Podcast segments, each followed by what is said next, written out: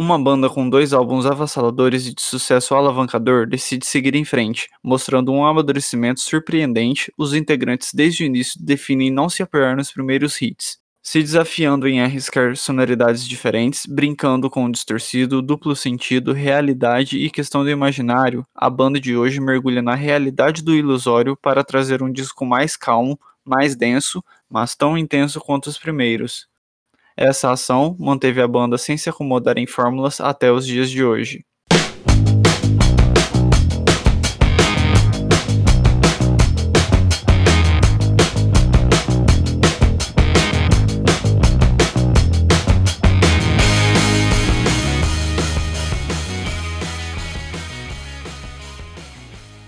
E aí galera, estamos começando mais um Dissecando, hoje, trazendo aqui mais uma banda gringa para o nosso programa.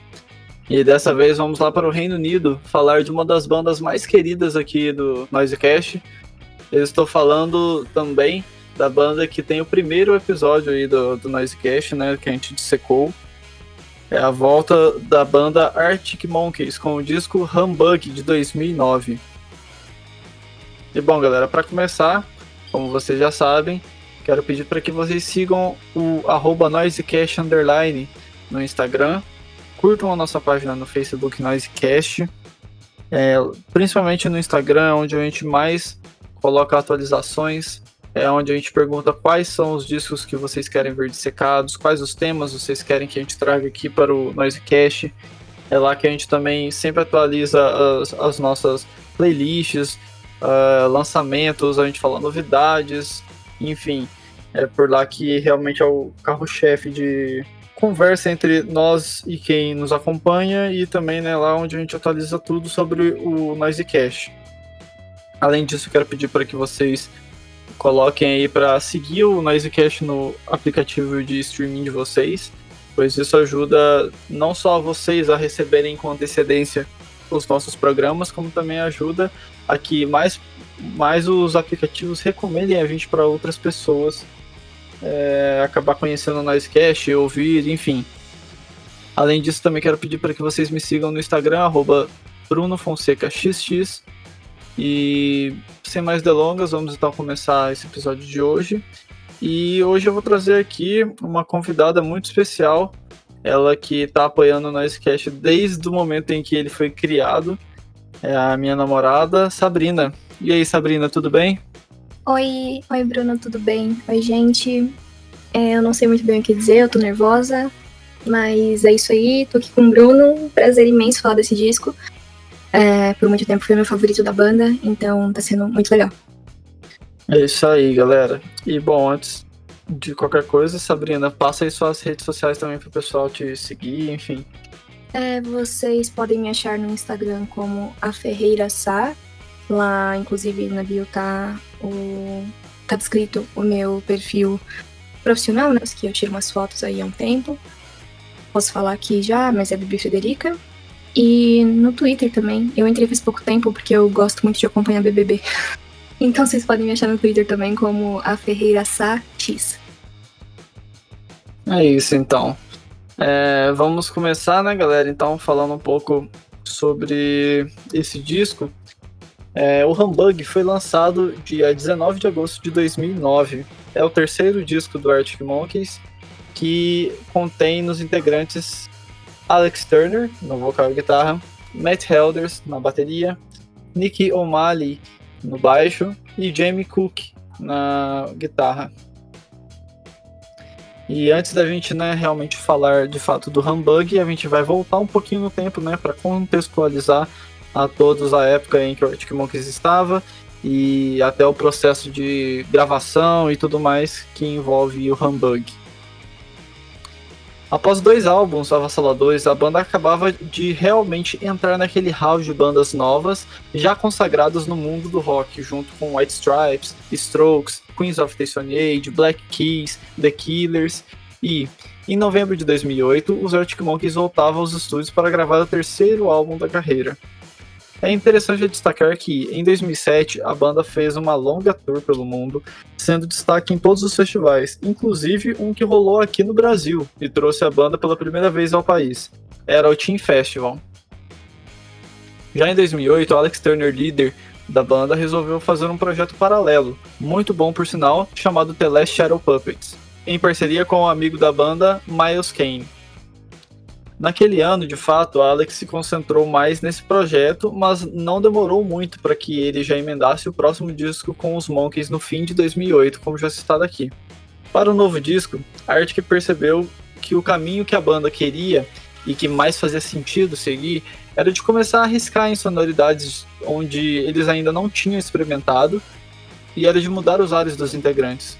Isso, inclusive, foi essencial para todo o caminho que a banda seguiria até hoje.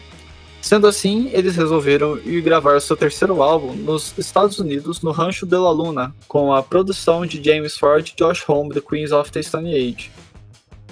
Se antes a banda bebia apenas de fontes de Julian Casablancas e companhia, Agora havia novos timbres de guitarras, novos pedais, novas batidas, um ritmo diferente e uma nova maneira de compor, tanto as letras quanto os instrumentais.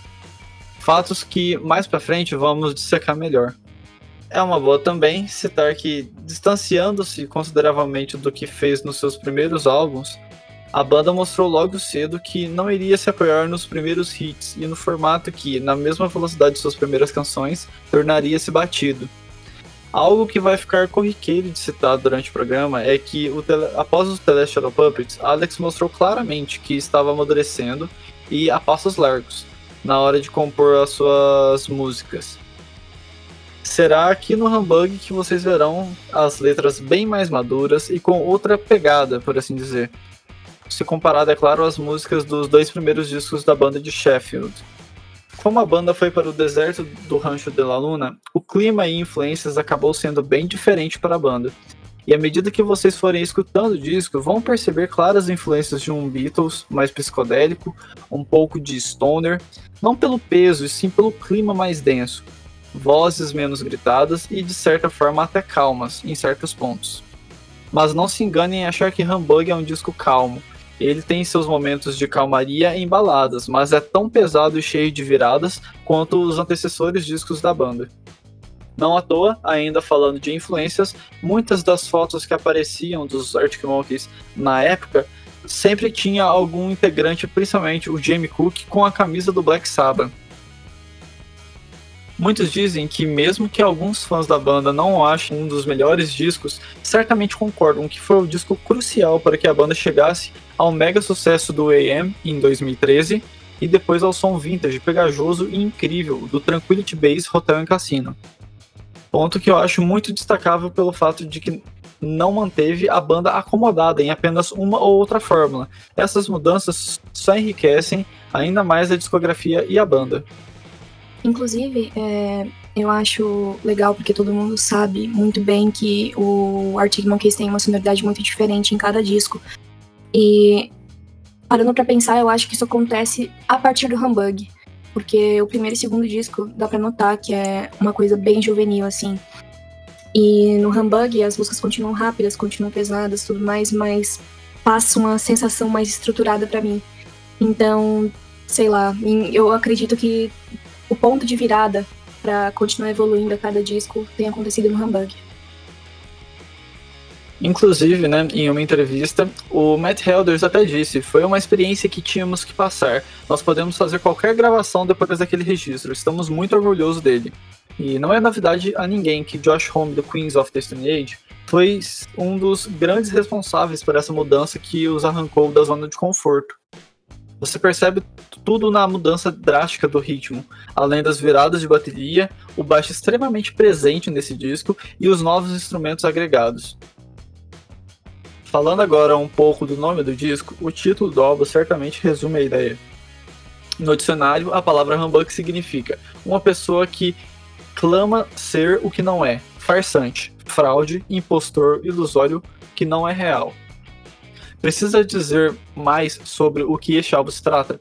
As músicas com letras maduras são quase poesia, brincam com a questão do imaginário e a realidade o tempo inteiro.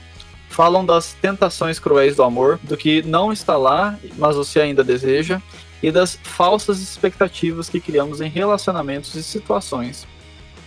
Algumas curiosidades bem interessantes aí que a gente trouxe para vocês é que Antes de ir ao estúdio do Rancho de la Luna, Alex teve sua mochila roubada e dentro dela havia uma agenda com várias composições que ele certamente usaria em seus futuros trabalhos.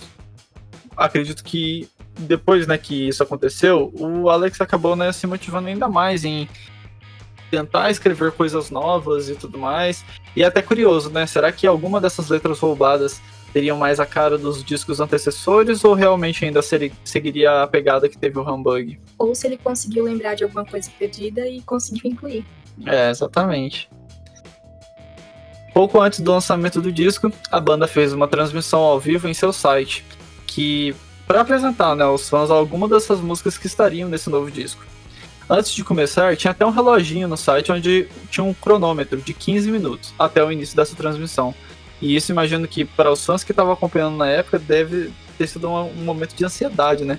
Primeiro pelo, pelo cronômetro e tal, e depois quando você ouve algumas faixas, você, tipo, caramba, os caras estão voltando, mas com uma sonoridade totalmente diferente. Enfim, devia ser muito bom para quem já estava acompanhando nessa época. Outra coisa legal é que Crying Lightning, segundo Alex Turner, foi a música mais legal de gravar e executar no disco. Ela que acabou sendo single e sendo a música de número 2 do disco. Na faixa de número 6, The Fire and the Thud, temos os backing vocals feitos por Alison Mosshart, vocalista da banda The Kills. Com músicas mais melódicas e interpretativas, vocais arrastados, umbrosos, emérticos, carregados e hipnóticos com influência clara dos anos 60 e 70, e em função de um visual desleixado e largado, a banda também se reforçou a ideia de uma repaginada na banda, estilo que foi herdado da estadia lá no Rancho de la Luna. E isso vocês conseguem ver facilmente se pegar qualquer vídeo de clipes ou de shows da banda. O disco teve três singles: Crying Lightning, Cornerstone e My Propeller. E nisso temos um fato bem curioso. Primeiramente, no lugar de My Propeller, a banda queria colocar a música Pretty Visitors como single. Não sabemos o porquê, mas acabaram deixando a, essa primeira música do disco como seu terceiro e último single. Neste disco, o Arctic, como sempre, debulhava músicas que não entravam no disco, mas sempre saiu como b-sides da banda. Desde o primeiro disco, isso daí já não é novidade para ninguém, que o Arctic sempre soltou muita b-side que inclusive eram tão boas quanto as músicas que realmente entravam no disco. E por conta disso, eu e a Sabrina vamos aqui deixar duas músicas favoritas de cada um dessas b-side na época do Humbug que foram lançadas. Sabrina, quais são suas duas músicas favoritas de b-side? Red Right Hand, que é um cover de Nick Cave, inclusive eu gosto muito das duas versões, e I Haven't Got My Strange. É, são boas músicas. É, eu já no caso fico com Catapult e Joining the Dots. São músicas que eu acho sensacionais e que, junto com as duas da Sabrina, são músicas que, se elas acabassem entrando no disco do Humbug, não ficaria nem um pouco ruim, só somaria ainda mais a um grande disco que estamos falando aqui hoje. Bom, então vamos falar agora um pouco da capa do disco, né? A arte do disco sugere essa distorção das verdades, com um desfoque de imagem dos integrantes que mal mostram os seus rostos na fotografia. E essa distorção pode até né, se assemelhar com as letras e pensamentos distorcidos e de duplo sentido que tem no Humbug. É o primeiro e único disco, inclusive, onde os integrantes aparecem na capa. O responsável pela foto foi o fotógrafo Guy Eroch, e a foto foi tirada no Electric Lady Studios, em Nova York, no dia da finalização da, da gravação do Humbug. E uma pequena curiosidade, que inclusive eu tô descobrindo agora, é que o Alex tá segurando uma coisa na foto e eu nunca descobri o que era. É um óculos. É, pequenos um fato a mais aí, que acho que muita gente, né, na verdade, não, não tem certeza do que é que ele tá segurando.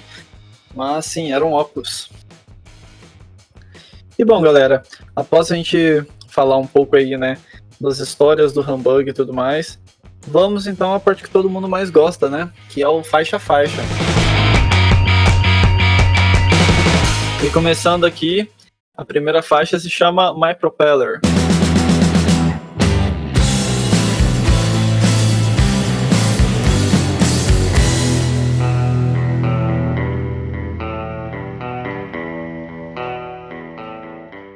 A música já começa dando as caras da nova sonoridade trabalhada no disco. mais densa, misteriosa, pegajosa e com a marca registrada da banda, bateria extremamente cativante e um riff viciante.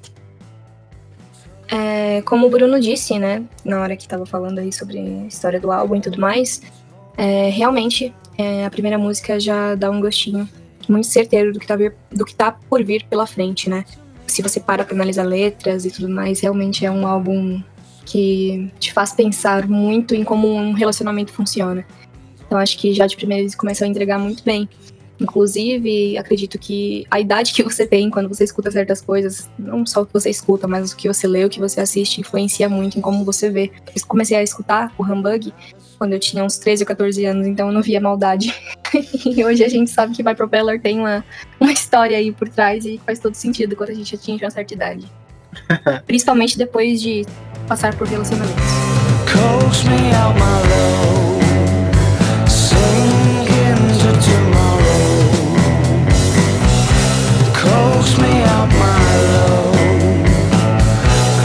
spin of my propeller. Exatamente. É, muda muito essa percepção, principalmente né, nos últimos discos do Art, que acho que isso fica ainda mais claro, né? Não só por momentos de relacionamento, mas por tudo, assim, ele faz bastante analogias diferentes, assim, que quando a gente tem uma idade menor, a gente nem imaginava tanto, tanto que nessa época aí, é, eu tinha 15 anos, então logicamente que a minha visão sobre essas músicas eram completamente diferentes das que eu tenho hoje, que eu já estou com 26 anos. Continuando falando um pouco sobre a música, eu gosto muito do trabalho de backing vocals nessa faixa, que também é muito bom. E não tem como deixar de falar do pequeno solo de guitarra que tem nessa música, que eu acho muito massa. Com, eu acho muito bacana o timbre de guitarra, que eu acho, sério, ótimo demais. E My Propeller inicia então com isso o Humbug de forma sensacional.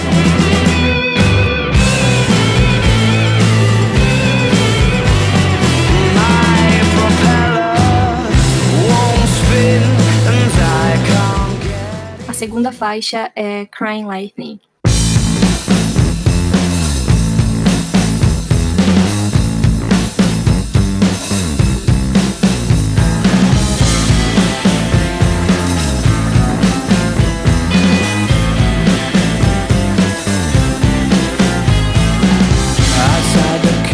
Cry Lightning, né, que foi um dos singles aí. É, como a gente sabe, o Alex gosta muito de brincar com palavras e a gente não espera menos de um cara que é filho de professora. Mas professora de literatura, né, Bruno? Isso. Isso aí. E eu, essa é uma das músicas que, assim, eu, eu gosto muito de cantar as músicas dos discos que eu gosto e, e o Bruno sabe bem disso. E eu acho que essa música tem uma das letras mais gostosas de, de se cantar. Sei lá, acho que ele brinca de um jeito muito legal com algumas palavras. E o jeito que elas estão encaixadas na música eu acho muito legal, muito interessante. Não à toa, acho que é muito merecido o título de single. Gostava muito do clipe também. É isso.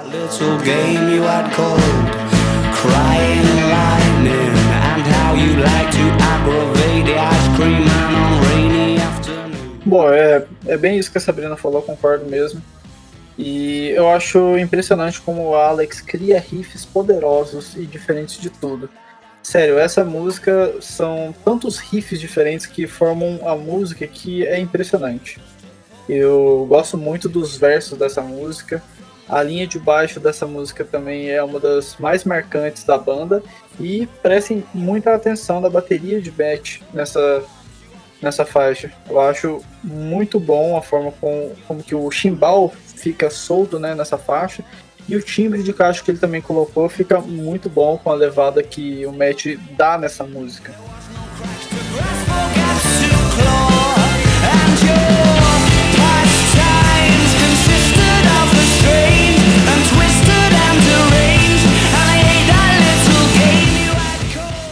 Seguindo aqui para a terceira faixa do disco, Dangerous Animals.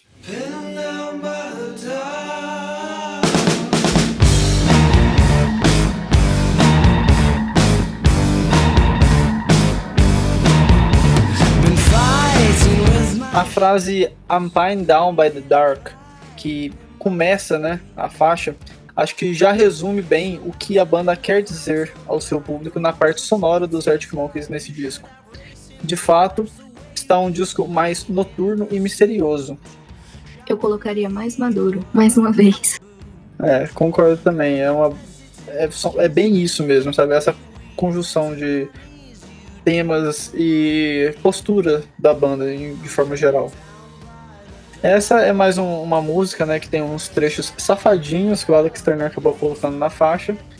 E é legal dizer também, né, que quando eu fui começar a estudar para fazer o Dissecando de hoje, é uma das músicas que mais cresceram.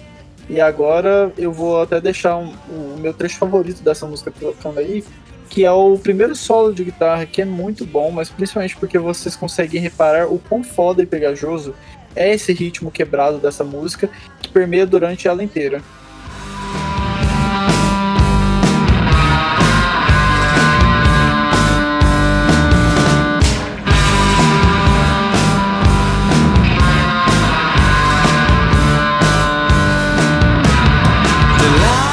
Não é uma das minhas favoritas. Eu como disse, né? Tava escutando Hamburg ali por volta dos 13 ou 14, tava estudando inglês nessa época. E essa música é uma merda de cantar, difícil demais. Pra que, que tem que soletrar as coisas, gente? Um pouco chato. ai, ai. E bom, por último eu quero destacar que nessa faixa você consegue reparar o Josh Homme fazendo backing vocals nela, enquanto o Matt Helders novamente arrebenta.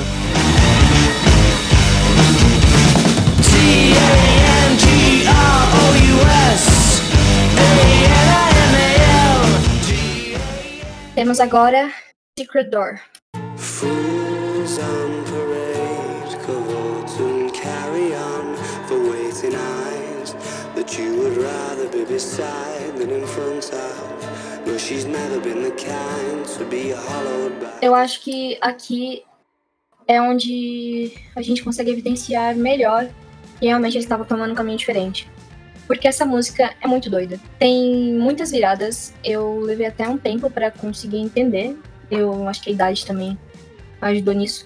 Mas eu levei um tempo para entender essa música e começar a gostar dessa música. Porque ela tem muitas viradas. É, eu acho muito legal, muito interessante mesmo. Não tem como. Esse é mais um disco para os fãs de bateria se apaixonarem mais pelo Agile Beast que né, é o Matt Helders. E a levada que ele dá nessa música é muito diferente, rápida e pegajosa. Sobre a letra, eu gosto muito desse trecho que eu vou dar uma aumentada aí para vocês ouvirem.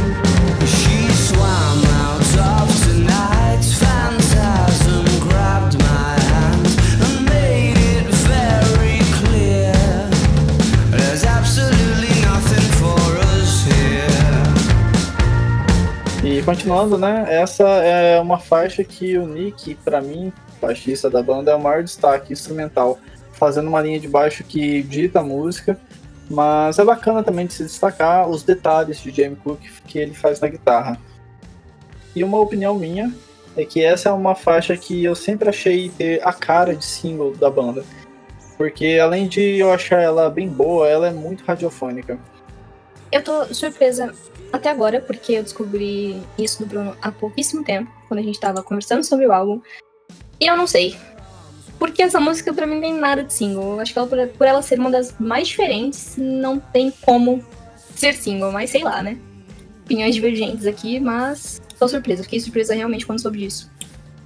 É, então, essa é uma visão minha que eu tenho, porque assim, eu acho que ela, por ela ter essa parte de versus, refrão, versus, refrão, acaba se aproximando muito. E essa é uma das faixas que o James Ford acabou produzindo, né?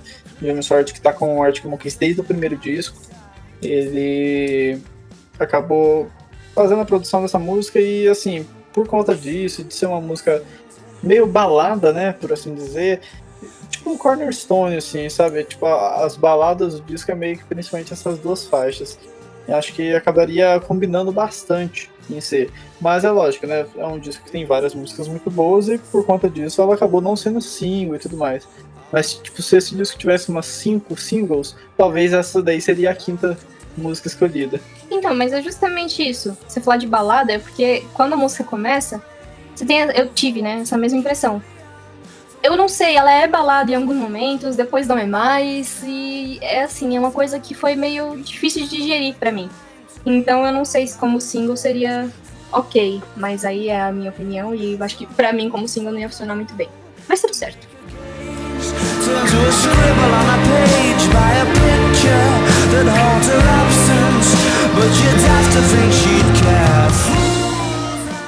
E agora puxando a faixa de número 5, chegando ao meio do disco, Ocean Approaching.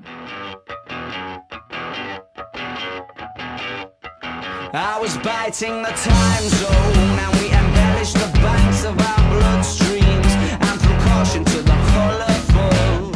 É mais uma faixa onde quem dita os caminhos é Nick no baixo e essa é uma faixa que eu gosto muito, porque tem um ritmo muito foda.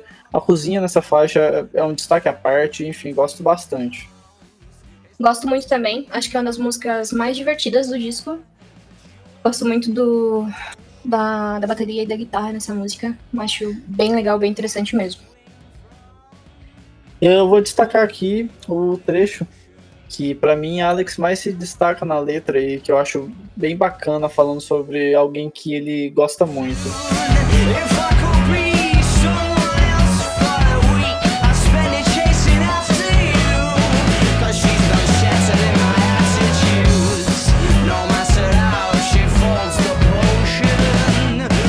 Só para introduzir aqui rapida, rapidamente para vocês, seria mais ou menos: se eu pudesse ser outra pessoa por uma semana, eu ainda gastaria perseguindo você. Ela não abala minhas atitudes, não importa como ela faça a poção.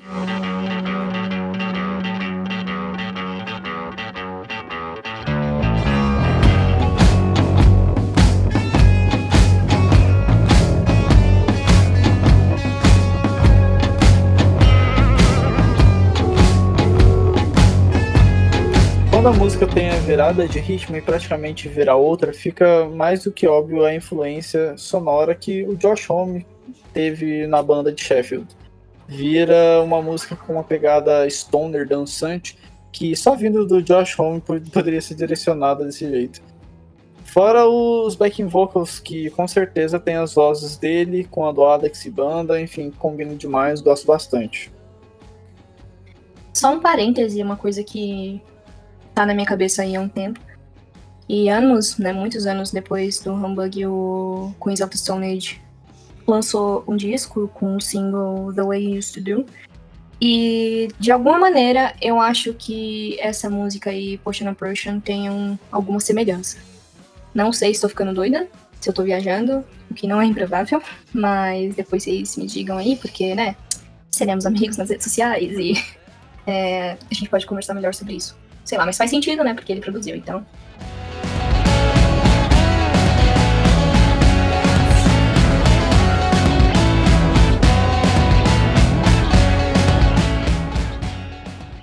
Agora temos Fire and the Flood,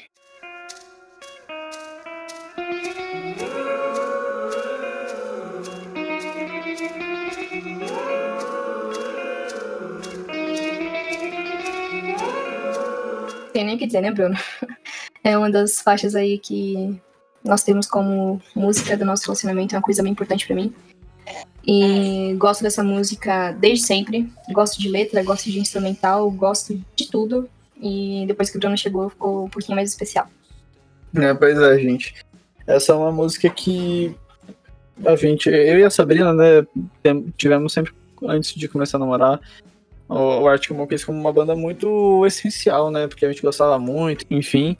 E essa faixa, Fire in the Third, sempre foi uma das minhas favoritas do Humbug, inclusive. O ritmo cadenciado com a guitarra de Jamie e back vocals fazendo os detalhes da faixa me pegaram desde a primeira vez que eu escutei.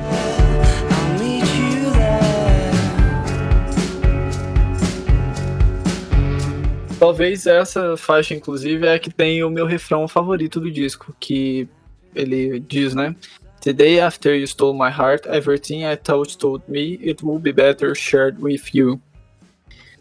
Que na tradução livre é basicamente depois que você roubou meu coração, eu não consigo fazer mais nada sem você. é bem bonito mesmo. E agora, quando chega o solo dessa faixa, é quando você vê de fato tudo pegar fogo. Não basta o solo ser foda e o ritmo que a banda entra é estonteante. Somado com a Alison Mosshart, vocalista do The Kills e The Dead Weather, que participa na faixa praticamente dobrando a voz do Alex Turner de uma forma sensacional.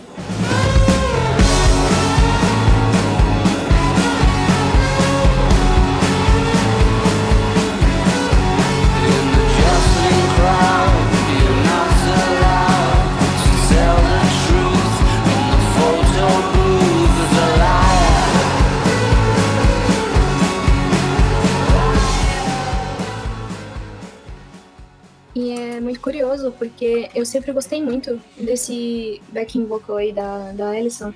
E eu não conhecia, não, não tinha a menor ideia, só conheci mesmo depois que comecei a conversar, a namorar com o Bruno.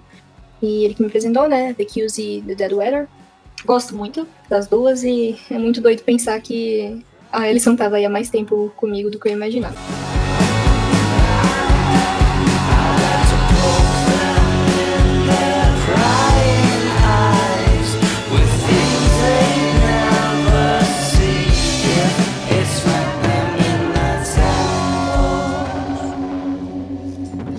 Puxando agora aqui a faixa de número 7, Cornerstone.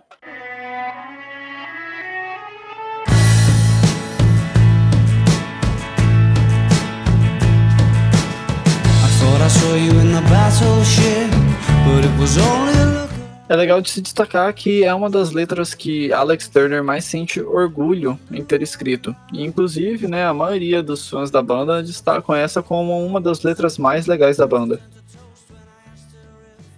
Gosto muito dessa música. Acho ela muito bonitinha, muito bobinha. Acho que por um pouco ela não entra no em si, o sucessor aí do Rambang. É muito bonitinha, realmente, muito fofa. E como o Bruno citou, né? Desse álbum ter muitas uh, semelhanças com relacionamento. Cornerstone é uma que me faz pensar no amor platônico, sabe? Eu acho ela fofinha demais, uma coisa que não devia ter acontecido. E ele se apaixonou pela pela garotinha e nunca tendo muito retorno, acho bem fofo. Inclusive, o clipe é bem legal. Se vocês não conhecem, o que eu acho difícil, porque virou meme, né? Um clipe muito bobo também, assim como a música. Acho que é bem legal vocês procurarem também.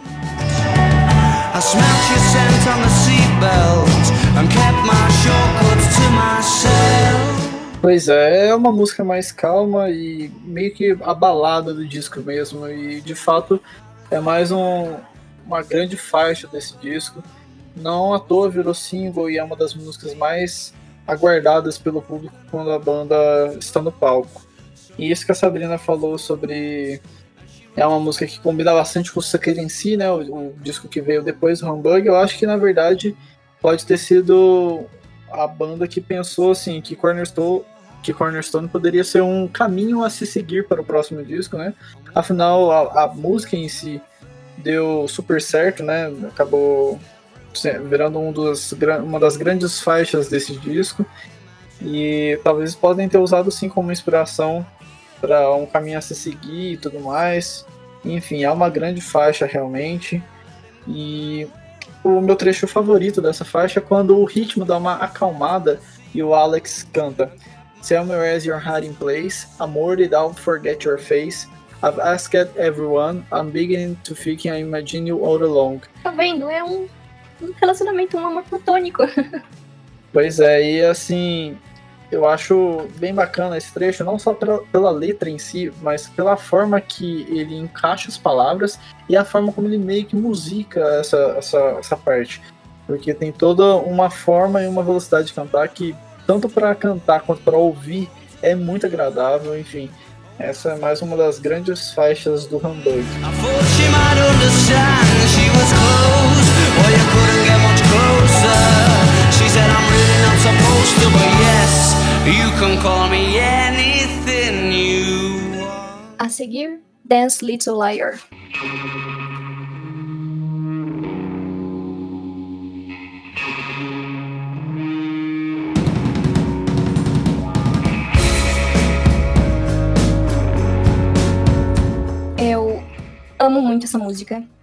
Assim como Fire and the Third é uma das minhas preferidas do, do disco. Incrível, assim, sensacional. Gosto de gosto do instrumental, gosto da letra. Acho que resume muito bem as experiências ruins que a gente tem na vida, ao longo da vida. Sensacional. Uma das melhores. Pelo menos para mim. É, o clima dessa faixa é matador, né? O sintetizador dando o ar meio psicodélico, meio misterioso, junto a um dos ritmos mais legais de toda a discografia da banda, que, Mel, que Matt dá a essa faixa, fazem ela já ser uma das minhas favoritas desse disco. Gosto muito do trecho em que o baixo fica em destaque. O Nick se destaca em vários momentos do disco, mas talvez aqui seja o meu momento favorito dele. It's not an alibi you need just yet.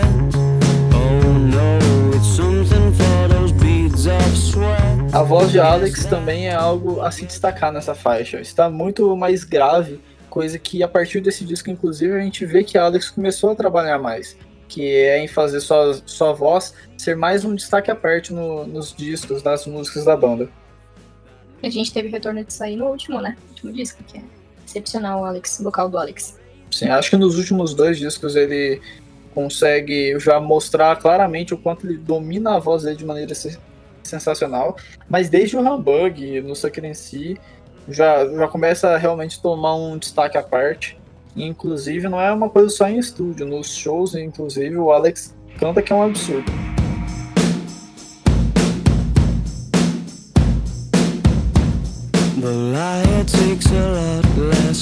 E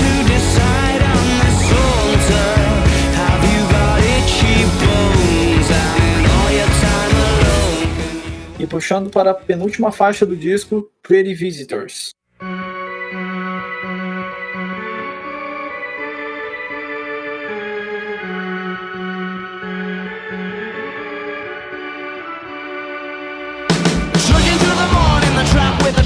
É uma faixa que é difícil destacar qualquer coisa além de um nome: Matt Helder's The Agile Beast.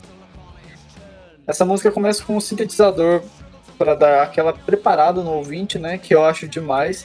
E então começa a Alex a cantar com a música já em ponto de ebulição. Eu gosto muito dessa, é, concordo com o que o Bruno falou sobre o Matt. Ele é um destaque assim impressionante. Foi uma das músicas que assim na minha vida me fizeram prestar mais atenção em bateria. Eu gosto muito mesmo. Sensacional.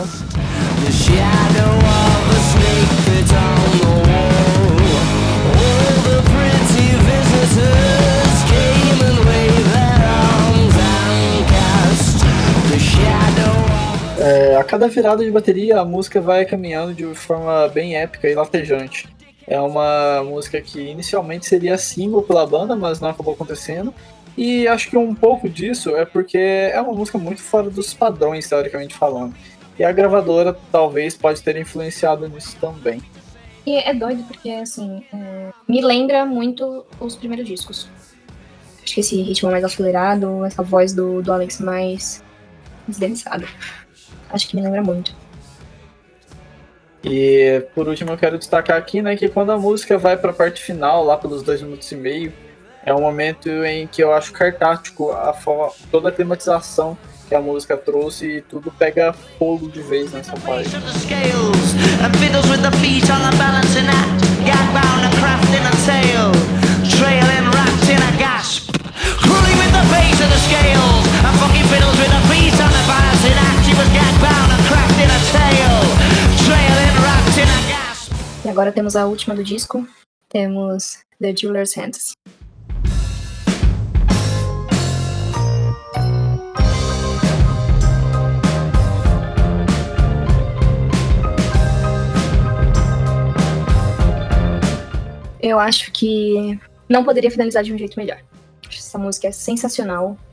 Toda a construção dela é muito bonita, é muito linda.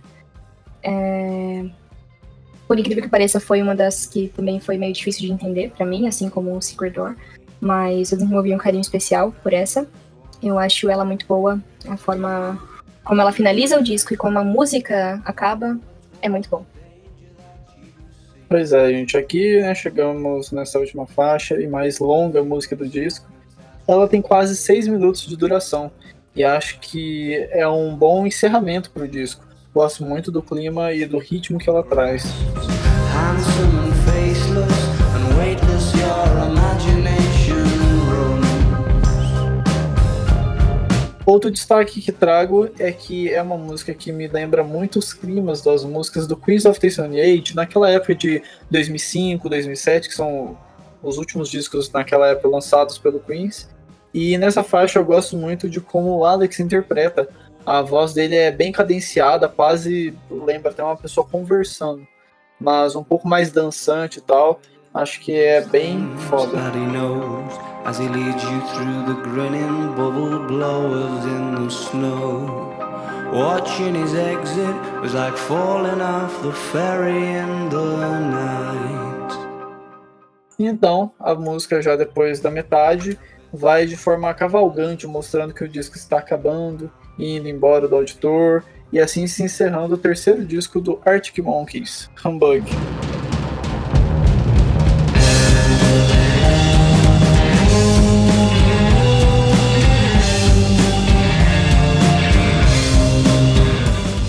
E é isso, galera. Agora então, né, depois de fazer esse faixa faixa, vamos citar aqui as nossas faixas favoritas do disco. E aí, Sá, qual que é a sua faixa favorita do Humbug? É muito chato ter que decidir isso, ter que escolher uma, porque falei aí no início, né, que é, foi meu disco favorito por muito tempo. Hum, É muito difícil citar. Olha, acho que. Ai, não sei, mas acho que pra tentar fugir de uma música que talvez você vá falar, Dance Little Liar. Clean coming words. And you can never get a spotlight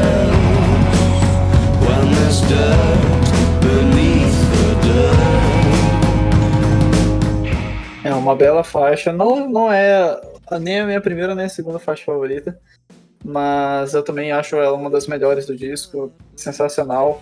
E assim, pra mim também é muito complicado citar só uma música de um disco que tem tantas músicas fodas, mas pra mim é sem erro, porque eu sempre achei ela muito absurda.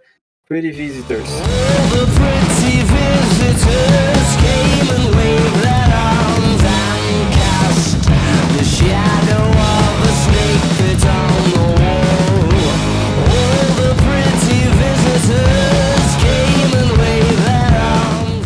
Pra mim, essa é a melhor música do disco, pelo simples fato que, assim, eu até hoje nunca vi uma música que tem uma bateria tão pulsante, tão energizante, tão incrível igual a ela. E coisa que o Arctic Monkeys tem em várias músicas, né? Bateria sensacional e tudo mais.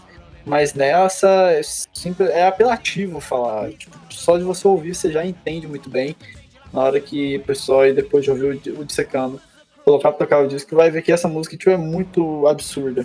Não só na bateria, mas você pega o baixo, a guitarra, a voz do Alex tá muito boa nessa faixa. É, é tudo que acaba fazendo realmente Pretty Visitors ser a minha faixa favorita do Humbug. E agora puxando, né, pra gente falar da nota do disco. E bom, Humbug, né, consegue trazer uma nova face ao Arctic Monkeys, que eu acho que isso é extremamente importante, até porque dali o Arctic Monkeys viu que esse era o caminho a se seguir, acabaram né, sempre a cada disco agora se reinventando e colocando coisas que ninguém nem imaginava no som da banda. Deu muito certo desde o Humbug. E por todos esses fatos do disco em si, que é uma mudança sonora, é, eles arriscam mais algumas coisas, eles abordam letras muito mais maduras, noturnas e que assim você realmente para pra ver que realmente os caras estão investindo mais nessa parte. Você vê as, é, os riffs criados para para esse disco, enfim, por um conjunto dessas coisas todas que eu tô falando. O Arctic Monkeys, que o Humbug, acaba recebendo a nota de 9 pelo Noisecast.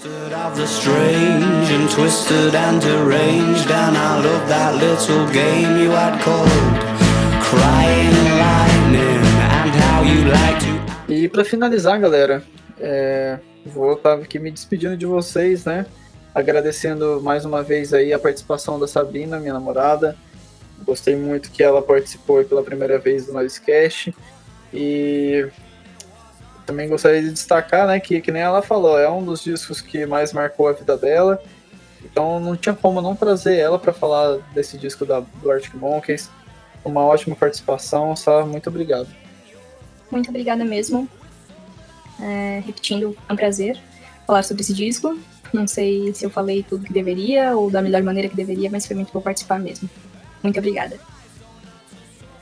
E para encerrar, né, passa aí suas redes só para que o povo siga você, enfim. A Ferreira Sá no Instagram. É, falei que tá descrito lá, né, na bio a, a, o perfil profissional, Bibi Frederica.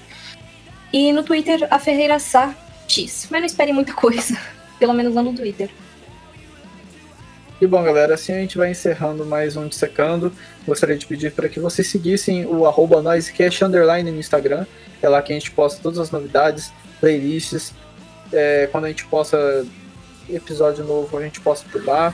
A gente está sempre interagindo com todos os nossos fãs, vendo quais os discos que os nossos fãs estão querendo que a gente disseque por aqui e tudo mais.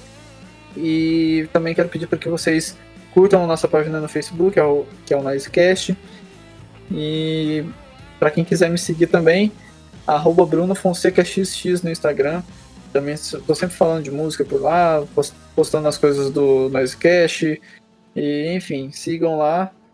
E é isso, galera. A gente vai ficando por aqui. Muito obrigado por ouvirem até o final. Espero que vocês tenham gostado aí do Dissecando Humbug. E logo a gente volta com mais um programa aqui pelo Noisecast. Um abraço e fui! Um beijo! cold, crying.